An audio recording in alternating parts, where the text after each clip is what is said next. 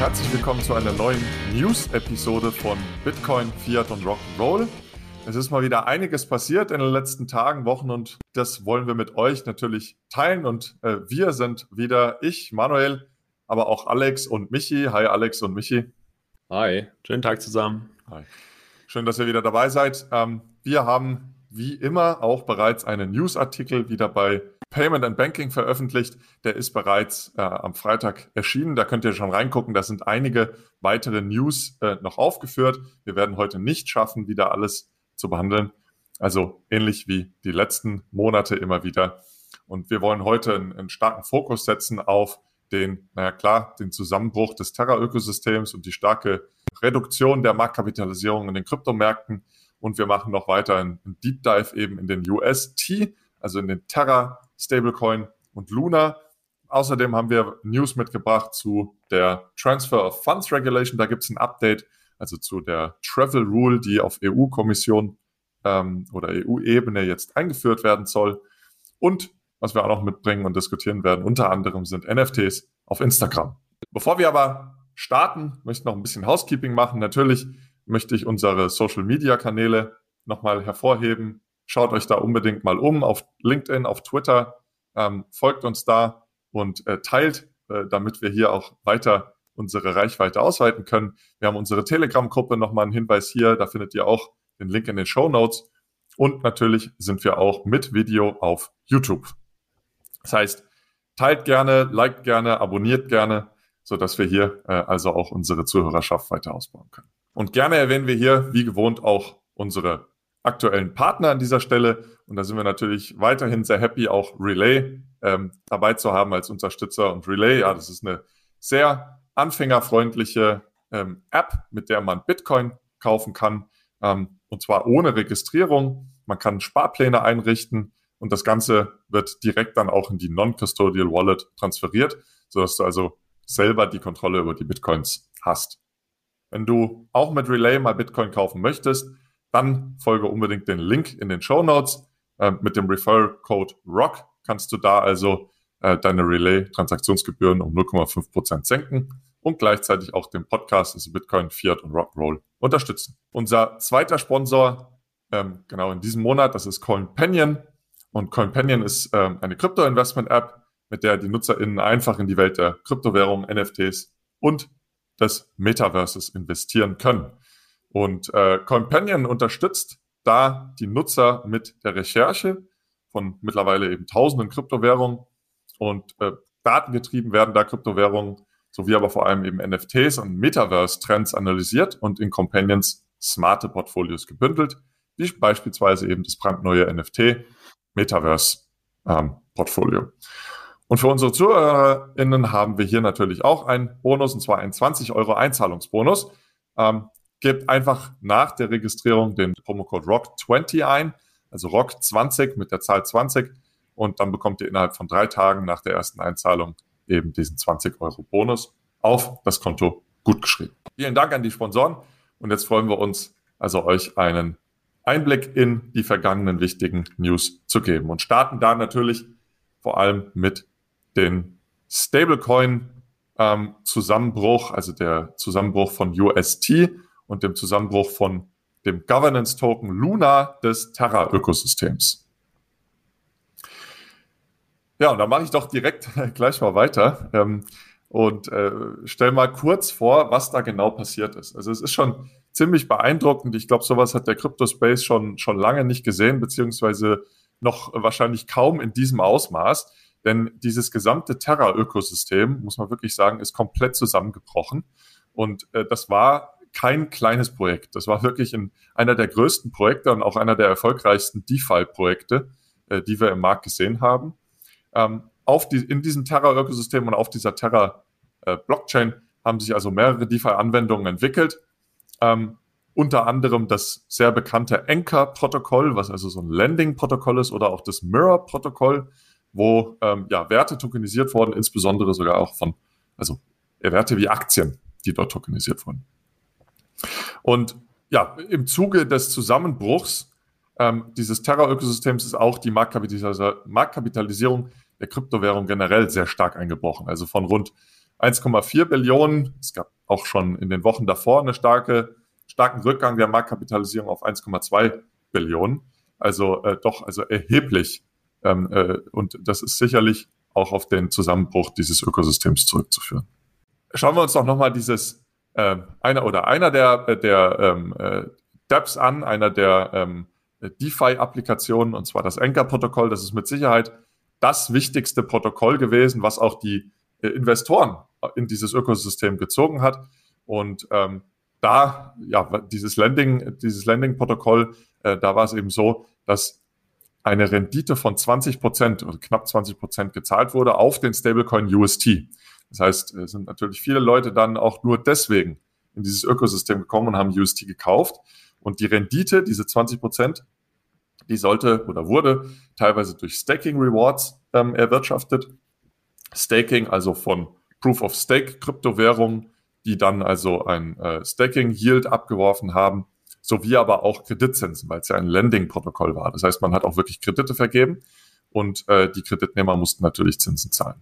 Allerdings warnten Kritiker hier bereits Monate vor dem Zusammenbruch, dass diese Rendite nicht wirklich nachhaltig erwirtschaftet werden kann. Und äh, das Terra-Ökosystem oder auch der UST-Stablecoin, die hatten eine Reserve gebildet und die wurde bereits dreimal angezapft. Das heißt also, ja, es gab viele Kritiker, die auch vor so einem Zusammenbruch gewarnt haben. Und genau das ist auch jetzt eingetroffen. Ja, also es ist ja, ich glaube, das Handelsblatt hat getitelt, der Lehman-Moment des Kryptomarktes. Das war schon wirklich beeindruckend, dass jetzt hier ein Top 10 Coin im Endeffekt sich in Luft aufgelöst hat. Ich weiß jetzt nicht genau, wo Luna stand. Im Endeffekt waren sie sogar zwei, ja. zwei sehr, sehr große Coins. Einmal der Stablecoin, der jetzt irgendwo bei, ich weiß es nicht, wo er gerade steht, aber deutlich unter, unter einem US-Dollar und dann zusätzlich, und da reden wir sicherlich gleich noch drüber, der Luna Token, ähm, wo sich ja irgendwie 18 Milliarden Market Cap dann in Luft aufgelöst haben. Und das ist schon, schon beeindruckend dass so ein bekanntes, großes Projekt dann in sich zusammengebrochen ist innerhalb von zwei bis drei Tagen. Und ja, sehr bekannt geworden durch dieses Anchor-Protokoll. Äh, es ist extrem schade für alle, die da jetzt investiert waren und das tut uns auch extrem leid. Ähm, und das soll jetzt überhaupt nicht, nicht besserwisserisch klingen, aber dass diese 20 Prozent nicht nachhaltig sind, das überrascht, glaube ich, niemanden. Das gilt auch für alle jetzigen Protokolle, die euch 20 Prozent bezahlen. Sowas kann nicht nachhaltig sein. Sowas kann man über kurze Zeit als Promo, Promo laufen, aber ich glaube da also nicht daran, dass äh, nachhaltig solche Renditen erwirtschaftet werden. Ähm, deswegen äh, generell, es ist ja heute kein Investment-Advice, was wir sagen, aber denkt da, schaut euch das genau an, wenn ihr so eine hohe Rendite bekommt. Da steckt immer auch extrem viel äh, Risiko drin. Absolut, ja.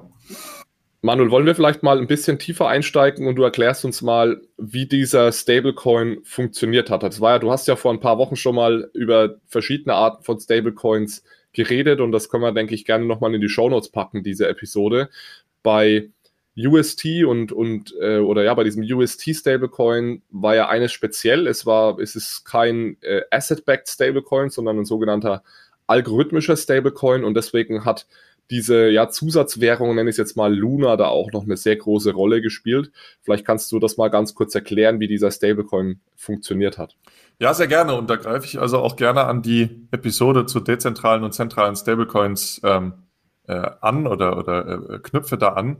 Ähm, es gibt, wie du schon sagst, diese große Unterscheidung zwischen zentralen und Asset-Backed Stablecoins und den algorithmischen Stablecoins und Terra beziehungsweise der UST Stablecoin, das war eben ein solcher algorithmischer Stablecoin, der nicht wirklich durch bestehende Finanzassets, entweder traditionelle wie Staatsanleihen oder aber auch Kryptowährung gedeckt ist, ähm, sondern wo sich der Stablecoin immer dann erzeugt, wenn man also Luna, das ist der Governance Token, verbrennt beziehungsweise andersrum, Luna wird neu erzeugt, wenn man den Stablecoin verbrennt. Ja?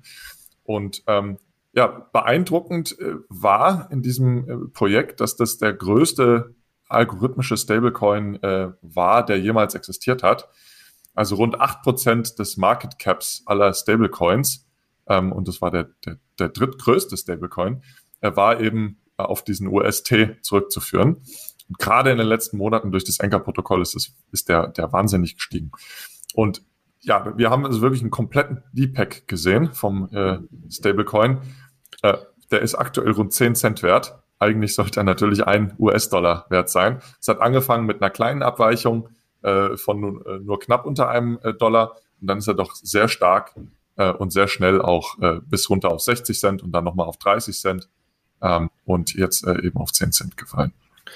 Manuel, lass uns noch mal ganz kurz erklären, wie das mit, mit diesem Luna-Token genau funktioniert. Also im Endeffekt ist in diesem Protokoll verankert, dass ich meinen UST, den Stablecoin, immer eins zu eins für einen Luna-Wert im, äh, im Wert von einem US-Dollar tauschen darf. Das ist einfach so festgelegt. Ich kann, hast du gerade gesagt, wenn ich meinen Stablecoin verbrenne, bekomme ich Luna im Wert von einem US-Dollar dafür. Genauso kann ich auch mit Luna im Wert von einem US-Dollar diesen Stablecoin kaufen, also einen Stablecoin. Und dieser Pack zwischen Luna und dem Stablecoin hat im Endeffekt auch zu dem Pack von einem US-Dollar von dem Stablecoin dann geführt, weil es gibt da dann Arbitrage-Mechanismen, die diesen Pack halten. Es ist nämlich so, wenn der Stablecoin mehr wert ist als einem ein US-Dollar, das heißt, sagen wir mal 1,01 US-Dollar, dann habe ich einen sehr großen Anreiz, Luna zu verbrennen und mir diesen Stablecoin dafür zu kaufen, weil ich ja nur 1 Dollar Luna ausgeben muss, um 1,01 Dollar Stablecoin zu bekommen. Das heißt, ich, ich erhöhe die Anzahl an Stablecoins, was dadurch den Preis des Stablecoins dann wieder drückt. Ja, mehr, mehr, mehr Angebot, geringerer Preis bei gleicher Nachfrage. Und genauso hat dieser Arbitrage-Mechanismus auch nach unten funktioniert. Wenn der Stablecoin plötzlich nur noch 99 Cent wert war, dann hatte ich einen ganz großen Anreiz, diesen Stablecoin zu verbrennen und gegen Luna zu tauschen, weil ich ja für den 0,99 US-Dollar wertvollen Stablecoin ein US-Dollar im Gegenwert von Luna bekommen habe. Dieser ganze Mechanismus funktioniert aber natürlich nur, solange wie Luna auch einen Wert hat und dieser Luna-Token funktioniert. Und ich glaube, und deswegen bin ich da jetzt nochmal so ins Detail, genau daran ist diese ganze Sache am Ende auch ein Stück weit gescheitert. Ganz genau, also es ist immer dieser Angebots- und Nachfragemechanismus und das Zusammenspiel eben zwischen diesen zwei Token, was bei dem Terra-Ökosystem so besonders war, dass dieser Luna-Token also viele äh, Aufgaben hatte, beziehungsweise es hat sich also ein gesamtes Ökosystem um diesen Token herum gebildet und daher ging man davon aus, dass also auch die Nachfrage nach diesen Luna-Token immer gegeben ist. Allerdings ist dann eben der Preis vom Luna-Token äh, gefallen, beziehungsweise es ist eine Situation eingetreten äh, in diesem Zusammenspiel aus den beiden Token, ähm, wo also der Preis von Luna gefallen ist und die äh, Nachfrage nach UST, also nach dem Stablecoin, praktisch ja auch gefallen ist, beziehungsweise es gab mehr Verkäufer als Käufer. Und somit hat also ein Verkaufsdruck aus UST die Menge an Luna immer weiter erhöht.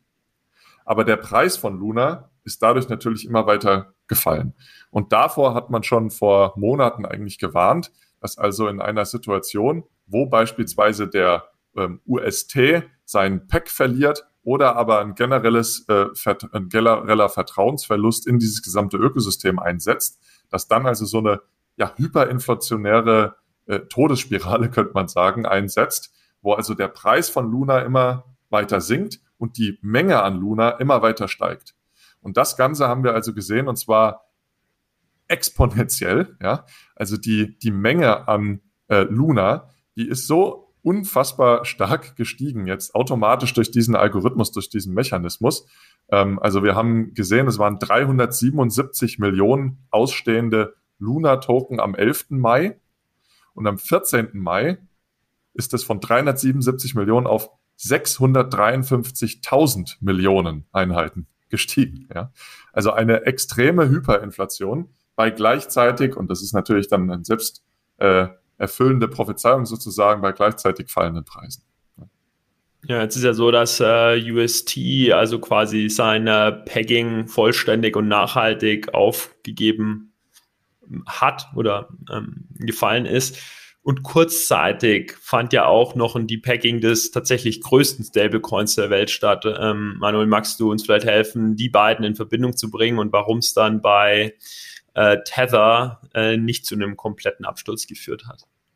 Ja, das war eine, eine spannende Situation. Also am Ende des 9. Mai beziehungsweise am 10. Mai hat dieses De Decoupling äh, stattgefunden und hat sich dann natürlich über die Tage auch weiterentwickelt und am 12. Mai ist dann morgens auch, äh, also morgens äh, unserer Zeit ist dann auch Tether eben der größte Stablecoin, auf bis zu 95 Cent auf den Dollar letztlich äh, ja, äh, runtergestürzt, könnte man fast sagen. äh, mich haben dann Freunde auch gefragt, ja, ist es jetzt besonders schlimm, wenn man da irgendwie um drei, vier, fünf Prozent den Wert abweicht? Oder meinte ich, naja, guck dir mal die Historie an und schau dir mal an, wie viele Milliarden in Tether stecken, beziehungsweise welche wichtige Rolle Tether in den Märkten spielt. Und ich glaube, kurzzeitig war da schon auch äh, ein bisschen Panik in den Märkten, äh, weil wenn Tether implodiert, da kann sich, glaube ich, keiner vorstellen, was dann mit den gesamten Kryptomärkten passiert wäre, ja, weil Tether eben so eine äh, fundamental wichtige Rolle gerade im Trading spielt.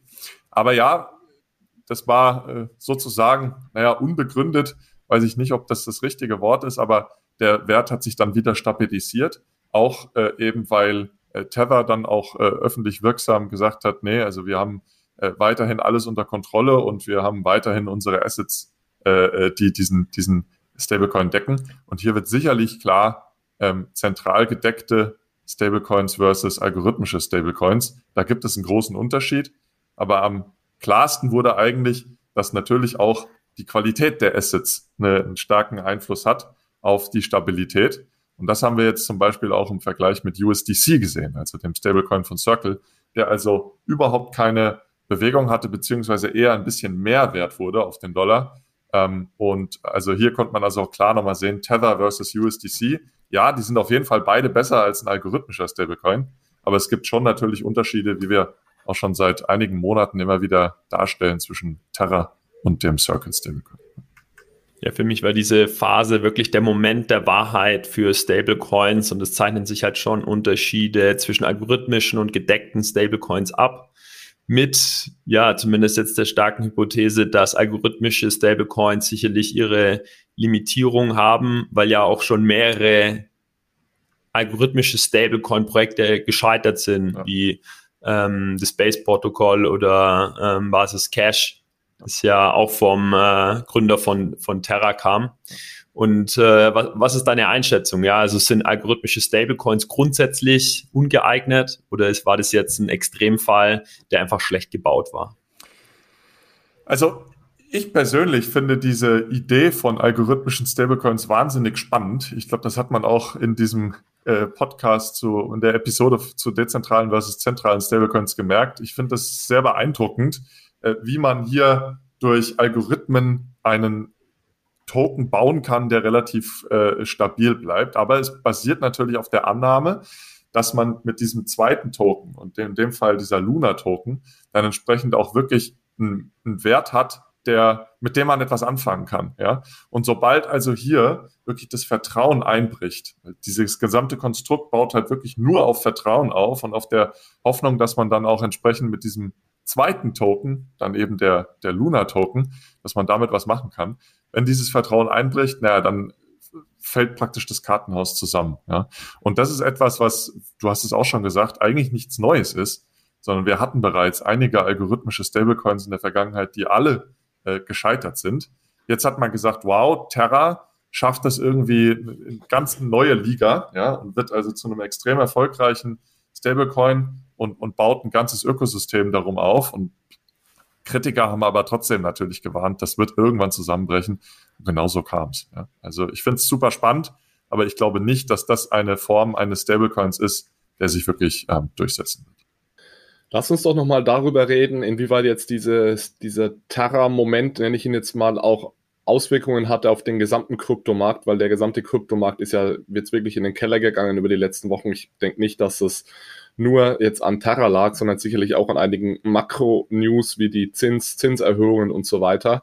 Aber es wurde ja auch spekuliert, dass dieser Angriff auf Terra im Endeffekt ein Bitcoin-Short war. Das heißt, am Ende ist zwar ähm, Luna und der Terra Stablecoin gescheitert, aber verdient haben die Angreifer im Endeffekt damit, dass sie Bitcoin geschortet haben und damit auf sinkende Bitcoin-Preise gesetzt haben. Und ich glaube, um das zu verstehen, muss man nochmal ganz kurz verstehen, welche Rolle Bitcoin in diesem ganzen Luna- und Terra-Ökosystem gespielt hat. Manu, vielleicht kannst du das ganz kurz mal zusammenfassen, wie da Bitcoin, welche Rolle da Bitcoin gespielt hat und dann können wir nochmal ganz kurz durchsprechen, wie dieser Bitcoin-Short, dieser Angriff genau ausgesehen ja, hat. Ja, gerne. Also, was wir jetzt bisher ja dargestellt hatten und äh, interessanterweise auch in der Episode, die ich aufgenommen habe, da war ein paar Tage danach kam erst die Meldung, dass also die äh, das, das, das Terra-Ökosystem beziehungsweise die Herausgeber von dem Stablecoin eine Bitcoin-Reserve aufbauen wollen. Ja. Und äh, das habe ich in dem Podcast noch gar nicht oder in der Episode noch gar nicht dargestellt. Aber in, über die letzten Wochen und Monate hat sich also eine erhebliche Bitcoin-Reserve aufgebaut, und zwar in Höhe von rund drei Milliarden US-Dollar. Also es war ein, ein großer, großer Bitcoin-Halter. Ich glaube, die hatten ähm, über 80 ähm, äh, 1000 über 80 Bitcoin, genau, ja. über 80.000 Bitcoin, die letztlich ja diesen Token decken sollten, beziehungsweise teilweise decken sollten. Und die Luna Foundation, die hatte dann auch in ihren äh, Principles sozusagen stehen, ähm, wenn der UST von einer gewissen, äh, also um einen gewissen Prozentsatz fällt, äh, also nicht mehr an einem US-Dollar äh, klebt sozusagen, dass dann auch äh, Bitcoins verkauft werden sollen, um also den UST-Kurs ähm, wieder zu stabilisieren. Und ähm, genau das ist dann letztlich auch passiert. Also während des US, äh, während des Preisverfalls wurden dann äh, rund 80.000 von den 80.300 äh, Bitcoins auch auf äh, Wallets bei Börsen transferiert. Und somit hat also auch wahrscheinlich ein, ein, einer der Treiber war wahrscheinlich eben auch, dass eine, eine erhebliche zusätzliche Menge an Bitcoins liquidiert wurde, was natürlich auch den Bitcoin-Preis ähm, äh, beeinflusst hat. Und somit, du hast es gerade schon gesagt, ist halt die gesamte Marktkapitalisierung ähm, äh, unter Druck geraten, weil wenn Bitcoin fällt, dann fallen eigentlich alle anderen äh, Kryptowährungen auch. Und äh, genau, also diese teilweise Deckung und dann der Verkauf von den Bitcoins hat da sicherlich auch dazu beigetragen, dass die Preise ge, äh, gefallen sind. Ja, ist ganz spannend, dass im Endeffekt diese, dieser Aufbau der Reserve, also das eigentlich das sicherer machen dieser Stablecoins am Ende dazu geführt hat, dass er, dass er äh, angegriffen wurde. Ich weiß, will jetzt nicht sagen, dass das der einzige Angriffsvektor war, aber wie gesagt, genau um diese Bitcoins ging es dann, weil was da gemacht wurde, ist, dass dann die Angreifer, also das ist alles ein Stück weit Spekulation. Ja, man weiß natürlich nicht genau, wie das gelaufen ist, aber das, was man eben nachvollziehen kann, ist, dass diese Angreifer vermutlich dann schon Wochen und Monate vorher eine Bitcoin-Short-Position aufgebaut haben. Plus minus bei 40.000 US-Dollar. Und was dann diese Angreifer gemacht haben, die haben gleichzeitig eine Long-Position in dem Stablecoin aufgebaut. Also sie haben Bitcoin verkauft und eine Stablecoin gekauft. Und was sie dann gemacht haben, ist, als gerade die Liquidität in diesem Stablecoin nicht sonderlich hoch war, das da wurde ein Pool gewechselt, ja, auf Curve vom 3-Pool in den 4-Pool, das ist jetzt gar nicht so wichtig. Genauer, was war es, war, die Liquidität in diesem Stablecoin war zu einem gewissen Zeitpunkt nicht sonderlich hoch. Und dann haben die angefangen, alle ihre äh, Stablecoin-Tokens auf den Markt zu werfen. Und dadurch, dass die Liquidität nicht so hoch war, hat das also dann zu dem kleinen Depack geführt, also von 1 auf 0,97, äh, 0,96 oder so ungefähr. Und das hat dann diesen ganzen Stein ins Rollen gebracht. Also das war wirklich nur, um den Stein ins Rollen zu bringen, weil dann wurden plötzlich durch diese Monate vorher, Manuel, du hast es schon erwähnt, dass sowieso schon viel Skepsis in diesem, mhm. äh, diesem Ökosystem entgegengebracht wurde. Dann äh, ging es also los und dann haben alle Terra USD-Holder plötzlich ihren Stablecoin verkauft und dann ist der äh, Pack eben komplett nach unten ge gegangen oder gebrochen. Und in dem Moment musste dann dieser Luna Foundation Guard, heißt der, also der, die Luna Foundation musste dann ihre Bitcoins verkaufen, weil wir waren ja genau dafür da zu sagen, wenn der Pack eben bricht, verkaufen wir unsere Bitcoin, um den Pack wiederherzustellen. Und in dem Moment wurden also wirklich, du hast es gesagt, diese 80.000 Bitcoin auf den Markt geworfen. Und 80.000 Bitcoin führt natürlich dann auch dazu, so ein, so ein riesengroßer Verkauf dass der Bitcoin-Preis sinkt. Das ist dann auch passiert. Sicherlich, wie gesagt, nicht nur dadurch, sondern auch noch aufgrund von anderen News. Und dann haben also diese Angreifer, die ja eine riesengroße Bitcoin-Short-Position hatten, diese Position schließen können und haben da den fetten Gewinn eingestrichen. Es ist nicht ganz klar, wann und wie und wo sie gekauft haben, aber es ging da sicherlich um mehrere äh, hundert äh, Millionen äh, US-Dollar, die sie dann äh, damit verdient hatten. Äh, es war so ein bisschen äh, die, gingen mal so die Gerüchte um, ob das irgendwie Fidelity und BlackRock und so weiter waren, die da ihre Hände im Spiel hatten. Da glaube ich ehrlich gesagt überhaupt nicht dran, weil ich, ich habe das Gefühl, die handeln gar keine Stablecoins. Also das glaube ich nicht. Aber es muss jemand gewesen sein, der extrem tiefe Taschen hat, weil es war, äh, war schon nötig, da sehr, sehr viel Geld erstmal einzusetzen, mhm. äh, um, um so einen Trade zu machen. Und das hätte auch schief gehen können. Also man hätte da jetzt auch sagen können, dass der Pack hält und dass diese Panik dann nicht startet. Und dann hätte man sicherlich auch mal ein paar Millionen in den Sand gesetzt. Von daher, das muss jemand mit extrem tiefen äh, Taschen gewesen sein. Aber ich finde es immer spannend zu sehen, ja, dass dann einfach diese Systeme auch ständig angegriffen werden. Und äh, wenn man nicht hunderttausendprozentig sicher ist, dann wird früher oder später genau, werden genau solche Dinge passieren.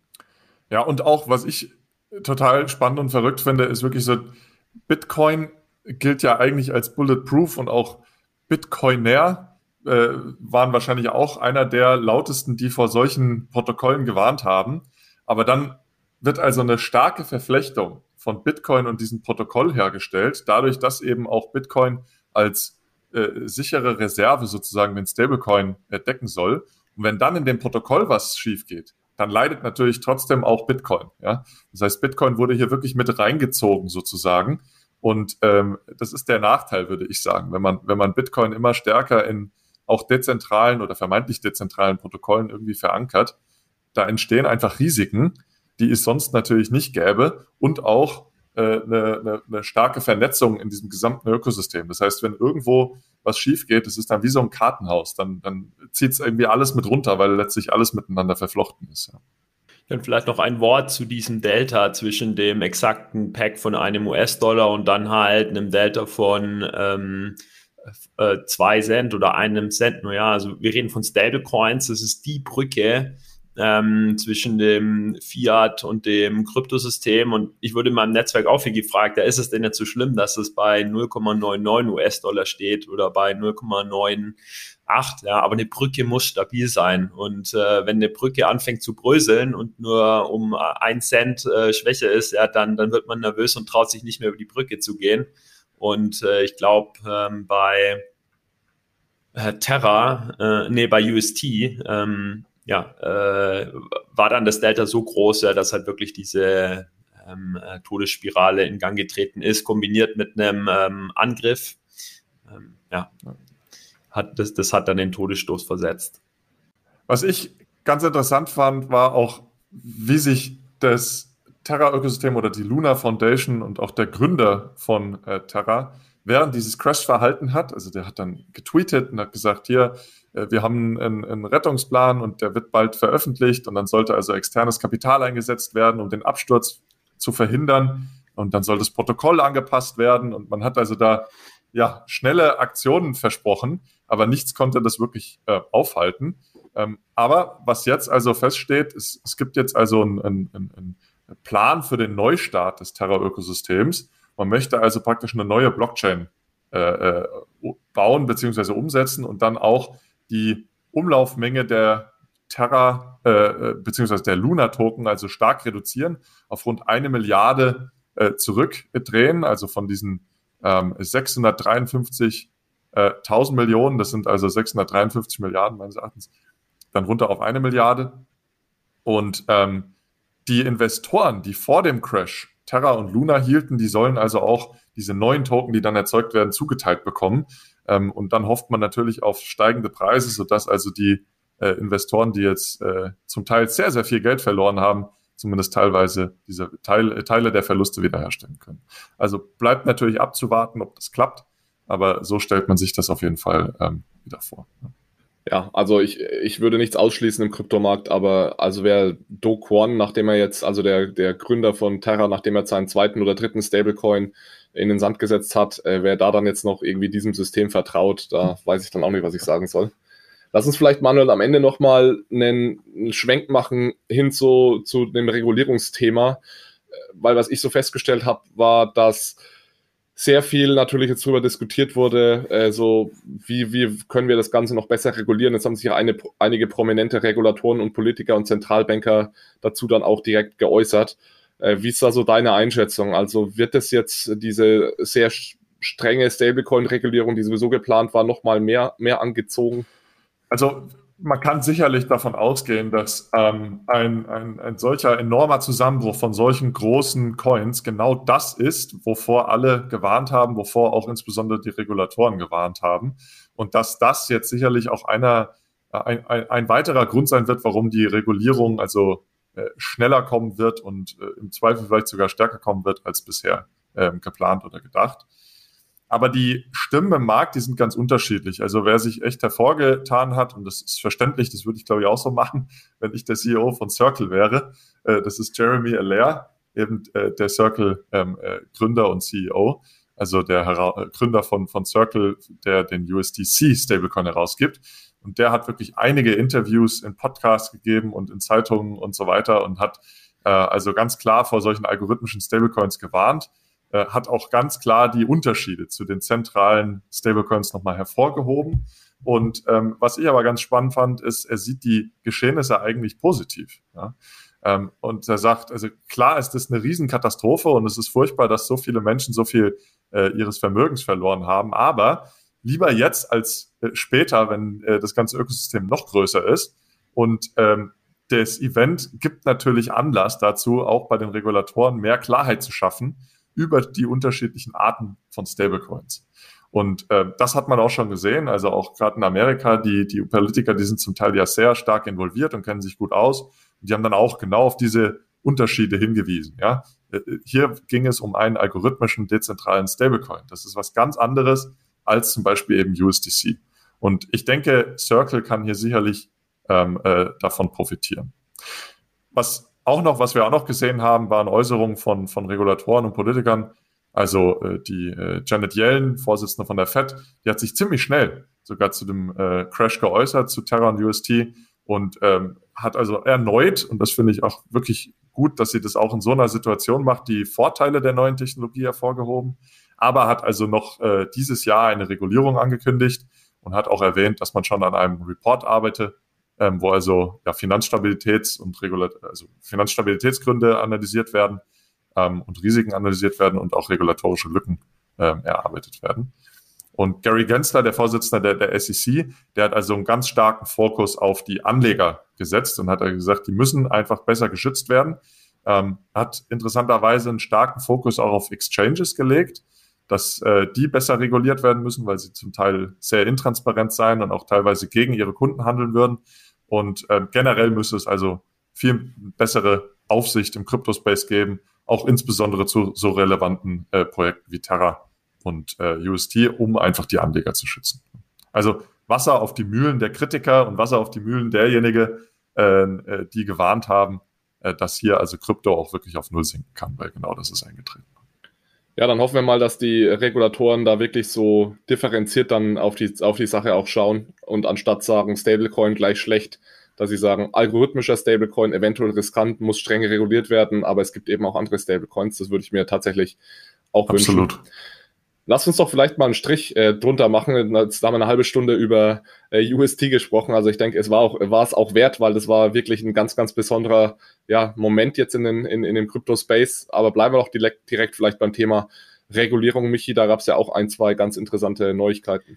So ist es. Der Terra-Moment hat gezeigt, dass Regulierung Wert stiften kann, indem solche Extremmomente, manche in der Community haben ja auch von einem Black, Blackest of Black Swan Moments gesprochen, ja, dass die halt nicht in diesem Maß auftreten, weil klar ist es wichtig, dass wir Fehler machen und lernen, aber halt nicht so schmerzvoll. Da kann Regulierung helfen die schreitet voran in der EU und in Deutschland. Starten wir in der EU. Die Europäische Union iteriert nämlich ihre bereits gestartete Transfer of Funds Regulation kurz als Gedankenstütze an euch da draußen. Das EU-Parlament will damit die Travel Rule umsetzen, die wiederum von der Financial Action Task Force on Money Laundering ähm, ja, äh, lanciert wurde. Das Kernziel dabei ist ganz einfach. Es geht darum, äh, Geldwäsche zu vermeiden. Ähm, ähm mit dieser Travel Rule oder mit der Transfer of Funds Regulation, die die EU nun installieren möchte. Diese Regulation befindet sich aktuell im Trilog zwischen den drei Instanzen der ja, europäischen Gesetzgebung, wenn man so möchte, nämlich dem EU-Parlament, dem EU-Rat und der Kommission. Wichtig ist, dieser Trilog dauert noch an. Also wir reden hier jetzt noch nicht von ähm, gültigem Gesetz. Ähm, aber der Trilogprozess zeigt momentan, dass noch von, von keiner ähm, Entwarnung ähm, zum aktuellen Stand dieser Transfer of Fund Circulation sein kann, sondern ganz im Gegenteil, dass die darin diskutierten Meldepflichten einerseits für selbstverwaltete Wallets und andererseits für die Crypto-Exchanges durchaus uns noch schlaflose Nächte bereiten sollten. Ja, ich, ich fange mal mit den selbstverwalteten Wallets an. Die interessieren mich natürlich besonders, weil ich selber eine habe und äh, viele unserer Hörer. Äh, da hat der äh, Interessenverband Blockchain for Europe äh, gemeldet, dass sich der EU-Rat, also eins dieser drei Trilog-Mitglieder, gegen eine Informationspflicht für selbstverwaltete Wallets ausgesprochen hat. Ähm, das würde bedeuten, dass äh, ja diese Wallets keiner Verifizierungspflicht unterliegen Und damit wäre dann auch der am meisten kritisierte Streitpunkt innerhalb der Transfer of Funds Regulations vom Tisch. Also da ist ein bisschen Entspannungssicht, aber im Gegensatz dazu gibt es ja noch die Meldepflicht für Crypto Exchanges.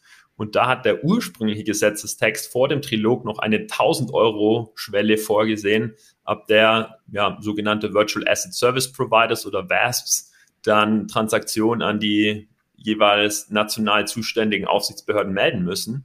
Aber laut aktuellen Verhandlungsstand, und jetzt kommt, soll sogar jede Transaktion meldepflichtig sein. Und wenn wir mal das Fiat-System dagegen halten, ähm, wo eine Schwelle von 10.000 Euro bei Cash-Transaktionen gilt, ist das schon eine Nummer. Ja, also hier wird irgendwie, äh, hier werden irgendwie zwei Maßstäbe angesetzt und also auf mich wirkt das so also als ein Generalvertrag, äh, äh, Verdacht, dass jede Kryptotransaktion so böse sein muss, dass sie gemeldet werden muss. Ich weiß nicht, wie es euch da geht und wie ihr diese beiden Meldepflichten äh, ja jeweils kritisiert oder befürwortet.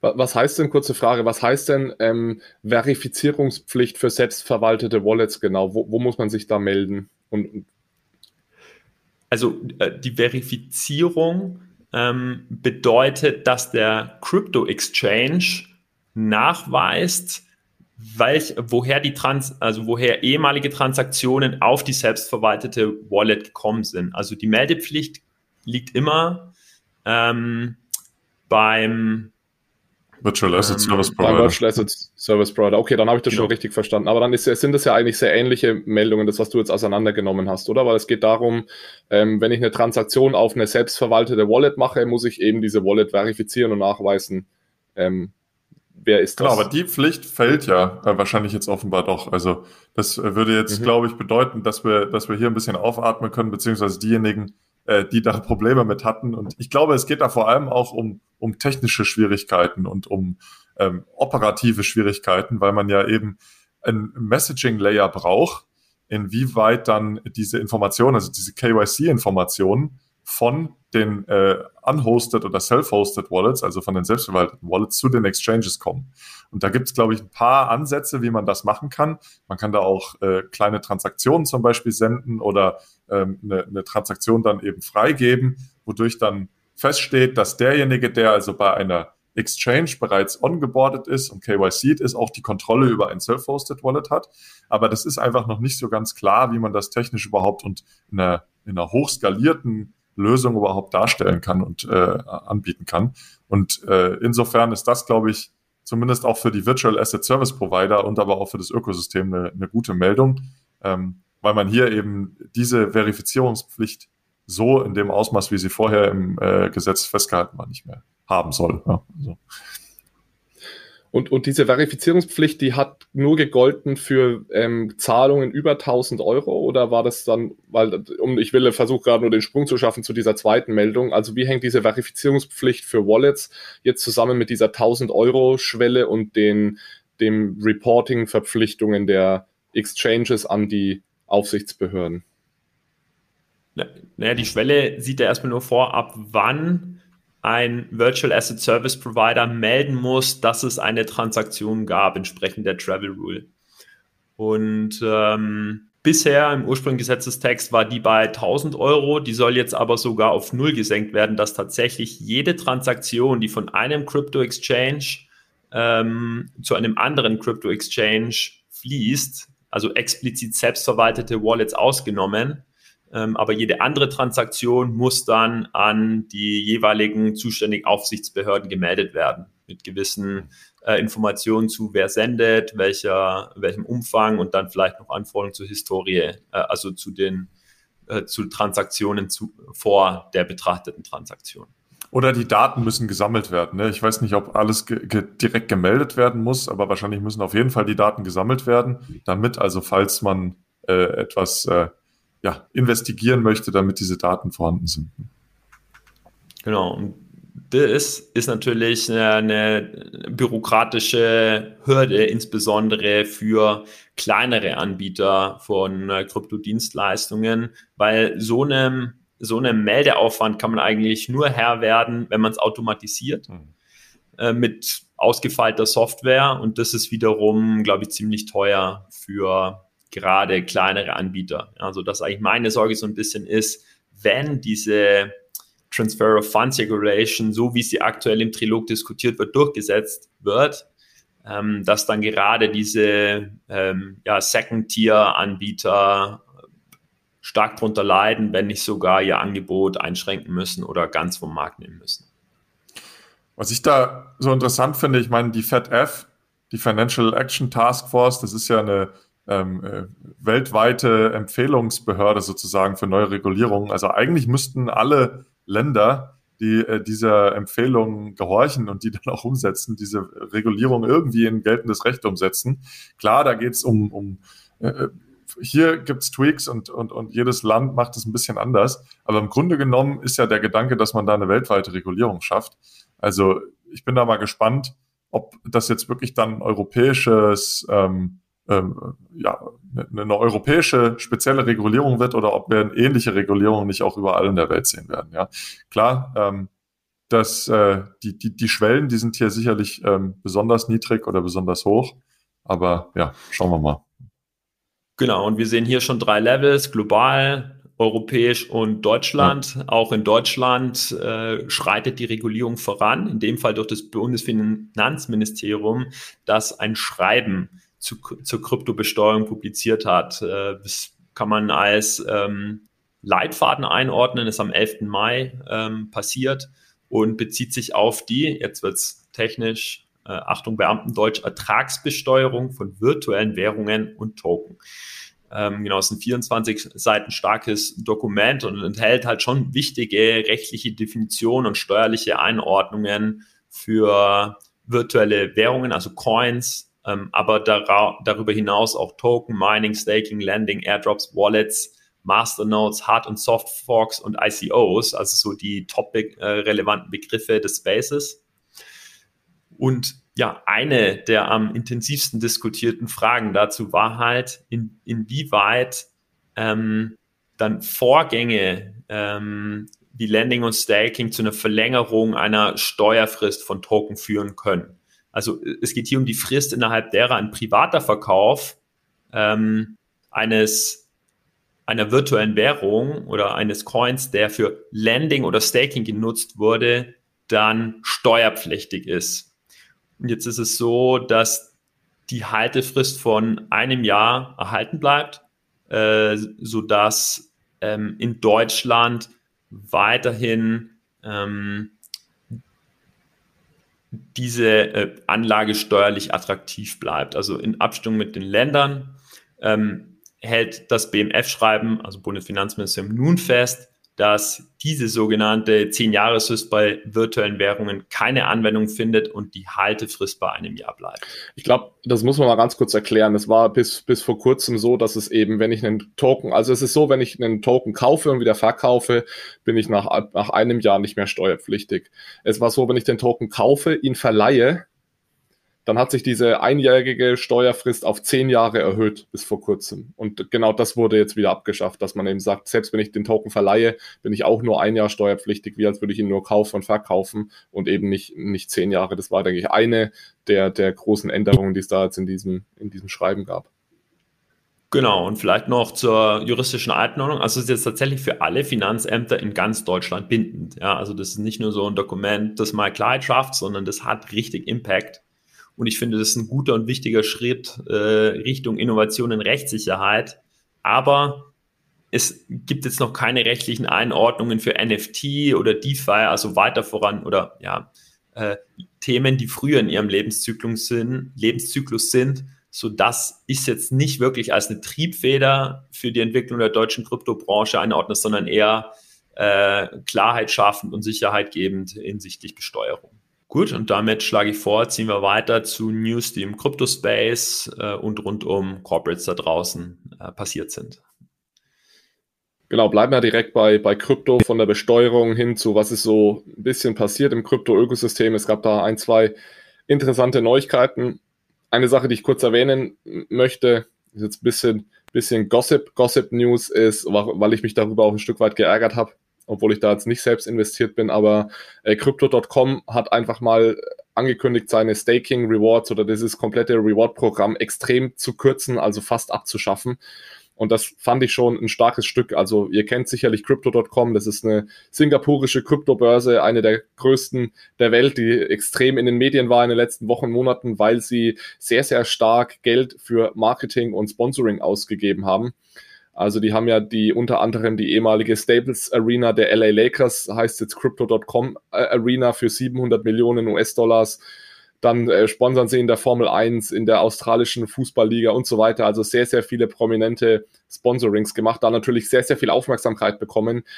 10 Millionen Nutzer, sehr viele Kunden, extrem äh, generöse, sagen wir mal, Reward-Programme. Und jetzt irgendwie, nachdem sie diese ganzen Kunden gesammelt haben, sagen sie von heute auf morgen, ja gut, das war's dann jetzt, gibt keine Reward-Programme mehr übertrieben gesagt. Sie haben es zumindest extrem senken wollen. Und das kam natürlich überhaupt nicht gut an bei den Nutzern und ich finde es auch ziemlich mies, äh, so ein Move. Äh, erst irgendwie äh, versuchen, so viel Aufmerksamkeit wie möglich und dann, nachdem man den Nutzer gewonnen hat, sagen, okay, jetzt ist es dann aber auch vorbei mit den Rewards. Äh, dementsprechend gab es auch extreme Kritik dieser Token, dieser Crypto, äh, Crypto Token, äh, Crypto.com Token ist auch extrem gesunken äh, was dann dazu geführt hat, dass sie also wieder ein Stück weit entgegengerudert haben und die Rewards wieder ein Stück weit angehoben haben. Aber ja, insgesamt kein sonderlich guter Move, äh, wie ich finde. Ja, und trägt halt auch nicht zur Seriosität des Spaces bei. Ja, also wir, wir sehen jetzt gerade einen äh, eventuell startenden Bärenmarkt. Äh, wir sehen immer wieder Hacks. Wir sehen jetzt hier so tendenziell unseriöse, das heißt unseriöse, aber halt, das ist also sicherlich keine erstrebenswerte Geschäftspraktik und das finde ich dann einfach immer un völlig unnötig, ja, wenn, wenn so kurzfristig gedacht wird. Kann man Genau, Man dann, zieht halt sehr schnell irgendwie die Leute auf seine Plattform mit irgendeinem Bounty, ja, hohen Staking äh, Rewards oder hohen Lending Rewards beim Anchor-Protokoll. Da muss man halt genau gucken, was steckt da überhaupt dahinter und äh, bleibt es dabei. Manchmal sehen wir eben auch, dass, dass es eben nicht dabei bleibt. Ja. Ja, auch hier stellt sich die Frage, wie nachhaltig dieses ursprüngliche Reward-Programm war. Vermutlich nicht sonderlich nachhaltig, weswegen sie jetzt entgegensteuern müssen. Ja, aber so funkt, funktioniert der Space scheinbar ganz generell auch mal die Frage vielleicht, jetzt hat ja Krypto extrem gelitten die letzten Monate oder Wochen. Aber im Endeffekt ist es so wie bei jedem Crash, habe ich zumindest das Gefühl, dass sich die Fundamentaldaten eigentlich überhaupt nicht geändert haben. Also ich würde sagen, wenn wir so die, uns die News generell ansehen, da ist eigentlich Krypto eher bullish als, als bearish. Also ich mache mal ein paar Beispiele. Ja, es hat zum Beispiel in den USA Strike eine Partnerschaft mit großen Zahlungsdienstleistern gestartet, um eben Bitcoin noch näher an den Point of Sale zu bekommen und es einfacher zu machen, mit Bitcoin Zahlungen tätigen. Ja, Gucci akzeptiert zum Beispiel seit kurzem in, in einigen US-Filialen ähm, Bitcoin-Zahlungen. Fidelity, ähm, das ist eine der größten Finanz, eines der größten Finanzdienstleistungsunternehmen in den USA, erlaubt jetzt äh, Bitcoin ähm, mit diesen äh, in die Pensionszahlungen zu integrieren, also mit diesem 401k, den es da gibt in den, in den USA. Da kann ich jetzt also in Bitcoin für meine Pension sparen. Goldman Sachs vergibt einen Kredit, der durch Bitcoin besichert ist. David Marcus, ehemals ähm, Novi-Chef bei Facebook, der Krypto-Chef, äh, äh, gründet jetzt ein Bitcoin Lightning Startup. Das fand ich auch äh, beeindruckend. Und last but not least, Zentralafrika führt als zweites Land Bitcoin als gesetzliches Zahlungsmittel ein. Also all diese News eigentlich extrem ähm, bullish und trotzdem sinkt der Markt so. Und ich bin immer jemand, der lieber auf die fundamentalen News schaut. Deswegen vielleicht an euch mal die Fragen, wie, wie schaut ihr da drauf? Geht's, geht's Bitcoin im Kryptomarkt gerade wirklich so schlecht? Wie es die, die, die Kurse zeigen oder, oder ähm, ist es am Ende doch gar nicht so schlimm? Also es gibt halt im Crypto-Space seriöse Akteure, seriöse Protokolle und die kann man mit fundamental Daten äh, identifizieren. Ja, da gehört Bitcoin sicherlich dazu. Also äh, ich habe nicht einen Hauch gezögert, ob äh, Bitcoin weiterhin fundamental werthaltig ist. Und auf eine Art ist ja, zeigt ja dieser Terra-Moment, dass Bitcoin auch in diesem Moment hält. Ja, also es ist nicht so, dass Bitcoin sofort voll mit runtergestürzt ist. Und auf der anderen Seite gibt es natürlich insbesondere im unregulierten, also wie im unregulierten Wilden Westen auch Akteure, die halt zum Beispiel unseriöse Staking ähm, Profits anbieten, die äh, schlecht gebaute Protokolle machen. Wir haben es gesehen bei äh, UST und Luna, ja, mit diesen äh, Minting- und Burning-Mechanismen, die halt nicht optimal aufeinander getrimmt waren.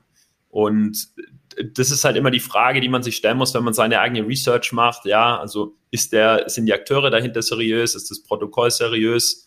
Und äh, wenn ja, äh, ja, kann man durchaus reingehen. No Investment Advice. Ich, ich glaube auch generell, ich meine, über die letzten Wochen und Monate haben sich natürlich einige Projekte auch in institutionalisierten äh, äh ja, Institutionen im Finanzmarkt ähm, entwickelt. Und die hören ja jetzt nicht plötzlich auf, weil der Markt runtergeht. Ja? Also das ist, glaube ich, eine schwierige Zeit, auch das äh, irgendwie Managern noch zu verkaufen, dass es jetzt weiterhin weitergeht. Ja? Aber nichtsdestotrotz, also ähm, wir sehen das ja im Markt. Das sind laufende Projekte, die vor Monaten, wenn nicht sogar Jahren schon angestoßen wurden. Und die werden natürlich weiterhin an den Markt gebracht, weil man an diese Technologie einfach glaubt, beziehungsweise da hohe Erwartungen hat, dass diese Technologie sich langfristig durchsetzen wird. Und da ist natürlich ein kurzfristiger Marktabschwung äh, durch makroökonomische Faktoren, aber dann auch solche Faktoren wie ein, ein Scheitern eines hochspekulativen und hochfragwürdigen Projektes nicht der Todesstoß, den jetzt viele Kritiker wieder äh, sehen und sagen, ja, seht ihr, ich habe es euch doch gesagt, das ist alles Scam und das wird alles zusammenbrechen. Also daran glaube ich auch nicht. Und ich meine, ich bin generell immer wieder ein Freund auch der Nutzung der Technologie in Anwendungen äh, in der Finanzwirtschaft, aber auch in der Realwirtschaft. Und ich denke, auch das äh, sehen wir weiterhin. Und ich glaube nicht, dass jetzt hier ähm, ein, ein Markteinbruch hier äh, auch diesen Projekten den, den Todesstoß gibt. Und wir werden es gleich sehen. Ja, jetzt haben wir ja vornehmlich über ähm, Coins äh, gesprochen. Ähm, wir waren noch gar nicht im Metaverse und bei NFTs. Es gibt auch in dieser Phase gute äh, News. Aber jetzt wollte ich nicht dem Alex von, seinem, von seiner Einordnung abhalten. Jetzt hast du so eine schöne Überleitung gemacht. Äh, ich musste lernen. ich wollte ich wollte tatsächlich noch, äh, noch einen Satz zu dem, weil es ja doch eine relativ äh, sagen wir mal, prominente News war. Ich glaube, da sollte man zumindest noch mal eine Minute dort bleiben, dass jetzt plötzlich Zentralafrika Zentralafrikanische Republik Bitcoin als gesetzliches Zahlungsmittel eingeführt hat, also das zweite Land nach El Salvador. Da bin ich mir nicht ganz so sicher, ob das eine bullische News für, für Bitcoin ist. Ich halte da relativ wenig davon, genauso wie ich auch wenig von dem Case in El Salvador gehalten habe. Das ging viel zu schnell und hier jetzt auch ähm, die, die Internetdurchsatzrate in, in Zentralafrika ist deutlich unter 10 Prozent oder selbst wenn es zehn Prozent sind, also nur jeder Zehnte hat dort Zugang zum Internet, was vermutlich weniger als jeder Zehnte. Und dann ist natürlich schon die Frage, warum brauche ich da jetzt Bitcoin als gesetzliches Zahlungsmittel? Äh, ich ich glaube nicht, dass das sonderlich erfolgreich laufen kann. Und ja, deswegen weiß ich nicht genau, was, wie dieser äh, Move begründet war. Es sind jetzt schon die ersten Kritiker, die sagen, naja, das hat irgendwie steckt da Russland äh, mit, mit dabei und da geht es darum, Sanktionen zu umgehen und so weiter und so fort. Das weiß ich jetzt nicht, ja. Aber äh, ich weiß nicht, ob das jetzt wieder so ein sonderlich guter äh, gute News sind für, für Bitcoin. Und was mich natürlich vor allem traurig macht, ist, dass ich meine Wette ich verloren habe. sagen, ja. äh, weil ich Anfang des Jahres ja gesagt habe, dass äh, ich nicht glaube, dass dieses Jahr noch ein, ein, zweites Land kommt. Und dann findet sich tatsächlich wieder irgend so ein kleines Land, äh, das jetzt dann anfängt, Bitcoin als Legal Tender einzuführen. Und das, aber, und das ja, Jahr das ist noch nicht vorbei. Ne? Mal gucken, was noch kommt. Ja, gut, aber die, die Wette ist verloren, von daher ist es mir auch egal. aber ich bin da generell bei dir. Ich habe mich das schon auch gefragt. Ich meine, wofür kann es dann benutzt werden, wenn wirklich nur jeder Zehnte oder jeder Zwanzigste überhaupt Zugang zum Internet hat? Und dann ist ja noch die Adoptionsrate derjenigen, die Internet haben, nicht bei 100 Prozent. Also das wird ein Bruchteil, ein Bruchteil der Menschen sein, die das überhaupt nutzen können. Und das dann als gesetzliches Zahlungsmittel zu ähm, benennen, ich weiß nicht, was das für, ein, für einen Sinn haben soll. Also da, da schließe ich mich dir auf jeden Fall an. Gut, aber dann lass uns doch die letzten fünf Minuten äh, oder noch ein paar Minuten bei Metaverse und NFTs bleiben. Genau, bevor wir jetzt alle depressiv werden, äh, aufgrund des Terror-Moments, ist mein Vorschlag, dass wir uns nochmal dem Spaßteil des Crypto-Spaces widmen, nämlich dem Metaversum und NFTs. Da gab es nämlich richtig interessante und auch freudige News. Das erste davon ist, dass es einen Run auf den neuesten NFT-Drop des Board 8 äh, Yacht Club gab es. Ich rede jetzt einfach nur noch vom Club, ja, weil sonst äh, verzetteln wir uns hier. Der war Ende April und dieser Run war sehr groß, sogar so groß, dass es auf der zugrunde liegenden Ethereum-Blockchain einen, regen, einen regelrechten Gaskrieg gab. Ja. Ein Twitter-Comment dazu war, lost 1600 US Dollars in gas fees and didn't successfully mint Uh, another side, plot very fun times. Also hier hat ein Nutzer versucht, sich ein NFT-Grundstück ähm, zu minden, mehr dazu gleich. Hat seine Gas-Fees bezahlt und hat es nicht bekommen. Ja. Und diesen Run gab es noch, obwohl in äh, der Woche davor der Instagram-Account des Clubs gehackt worden war. Ja, also obwohl es einen Hack gab, äh, ist so viel Optimismus äh, im Space, dass dann ähm, dieser NFT-Drop trotzdem zu einem äh, Erfolg wurde. Zum Hintergrund des Erfolgs muss ähm, oder dieser Erfolg wird eben in Zusammenhang gebracht mit dem Metaverse Other Side. Äh, der, der Club hatte nämlich Gratis-Grundstücke in genau diesem Metaverse ähm, versprochen. Äh, das Metaverse ist hier Other Side. Und ähm, in diesem Metaversum liegen, liegen Grundstücke mit dem sogenannten Namen Other Deeds.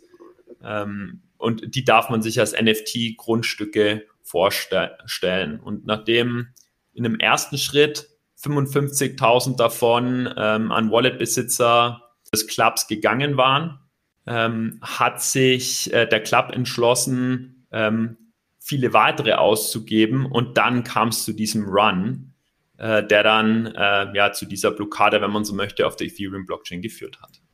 Und ja, also interessant finde ich einerseits dieser Optimismus, der dem, dem Club hier ausgesprochen wird rund um die NFT, ähm, rund um diesen NFT-Drop und auf der anderen Seite halt das, das äh, zugrunde liegende und parallele Verhalten auf der Ethereum-Blockchain wo insgesamt angeblich 175 Millionen Dollar an Gas ausgegeben worden seien und äh, wie oben zitiert, nicht jeder dann sein ähm, Other Deeds Grundstück im Metaversum Other Side bekommen hat.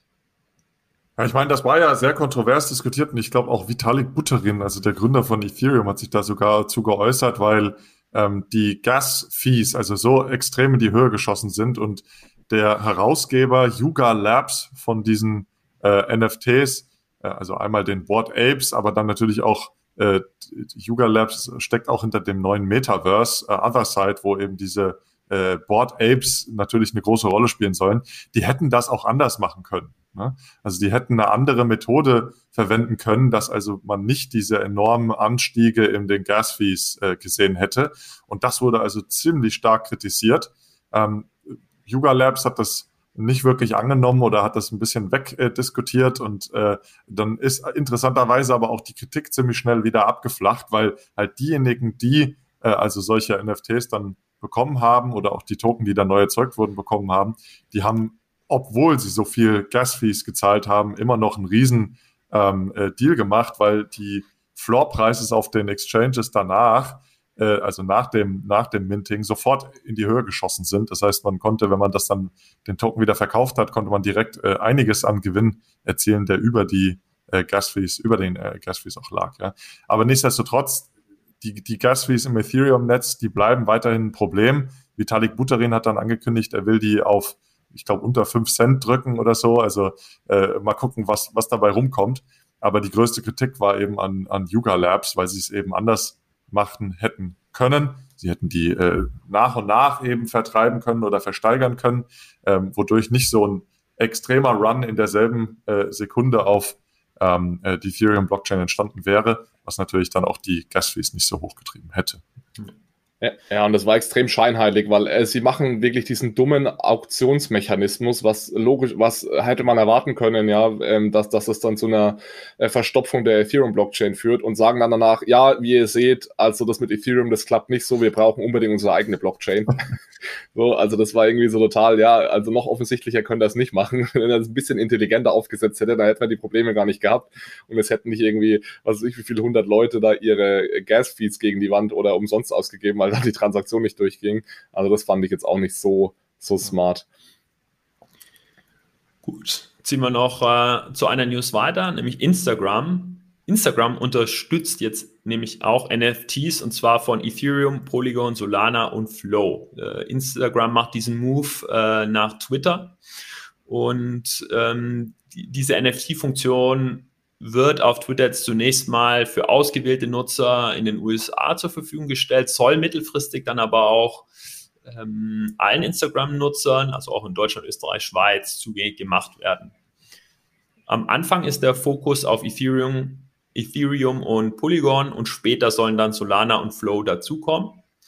und das Interessante ist jetzt, dass Instagram keine Gebühren für das Posten und Teilen von NFTs berechnen möchte, wie es ja Twitter im Januar gemacht hat.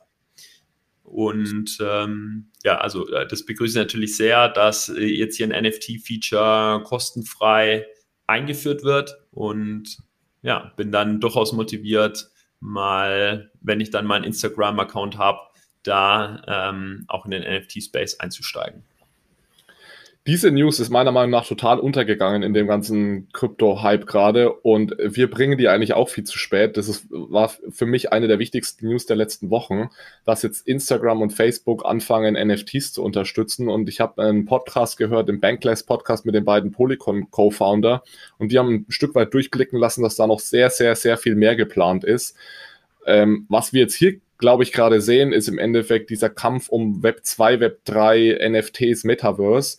Und ähm, wir wissen ja alle, dass Facebook, was jetzt mittlerweile Meta heißt, sich da ganz stark platzieren möchte.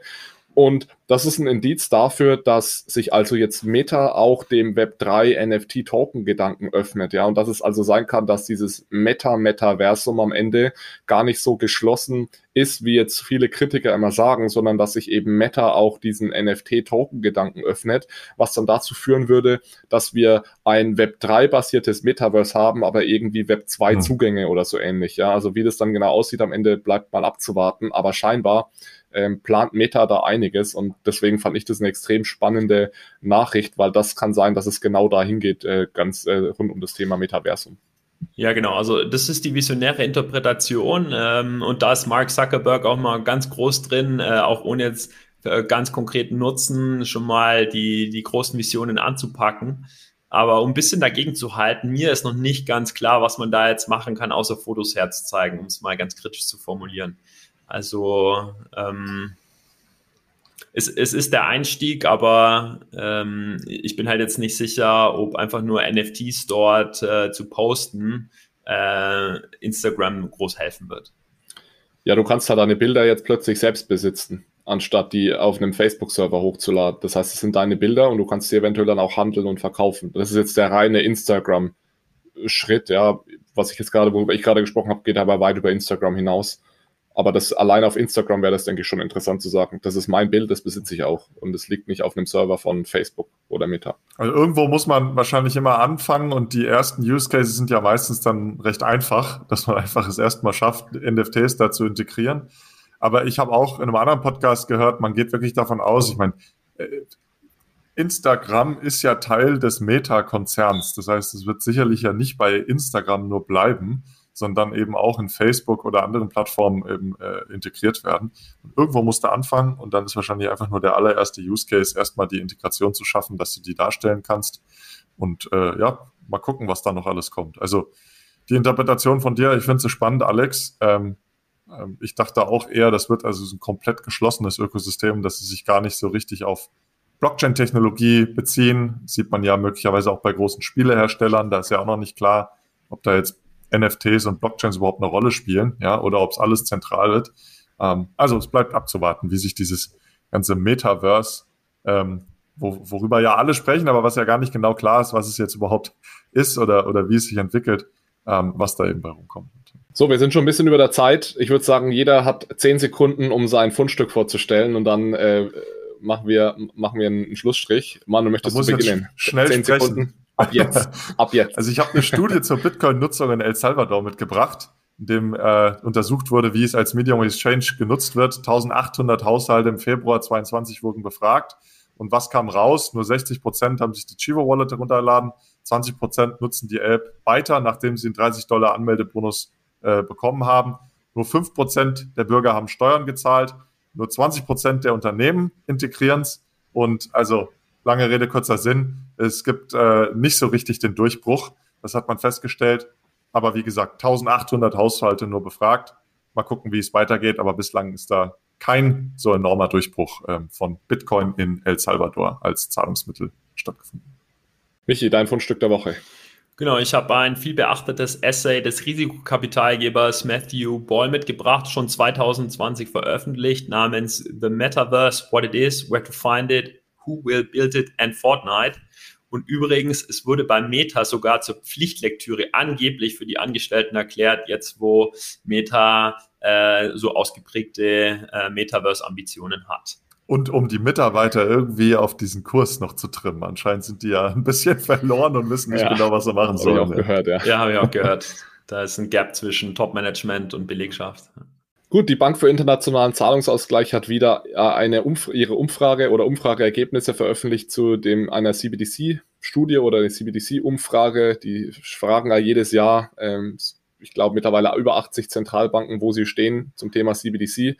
Und da äh, wurde gezeigt, dass also mittlerweile 90 Prozent aller Zentralbanken weltweit sich mit digitalen Zentralbankwährungen beschäftigen. Und 60 Prozent der Zentralbanken geben es als wahrscheinlich oder sehr wahrscheinlich an, dass sie in den kommenden ein bis sechs Jahren eine CBDC emittieren äh, wollen. Und ja, mein Fundstück der Woche sind also diese Umfrageergebnisse der Bank für internationalen Zahlungsausgleich. Mal ein Update, wo stehen wir hier global zum Thema CBDC.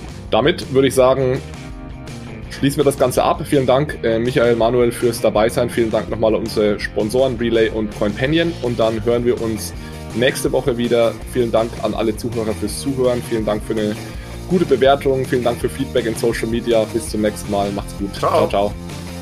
Gute Zeit euch.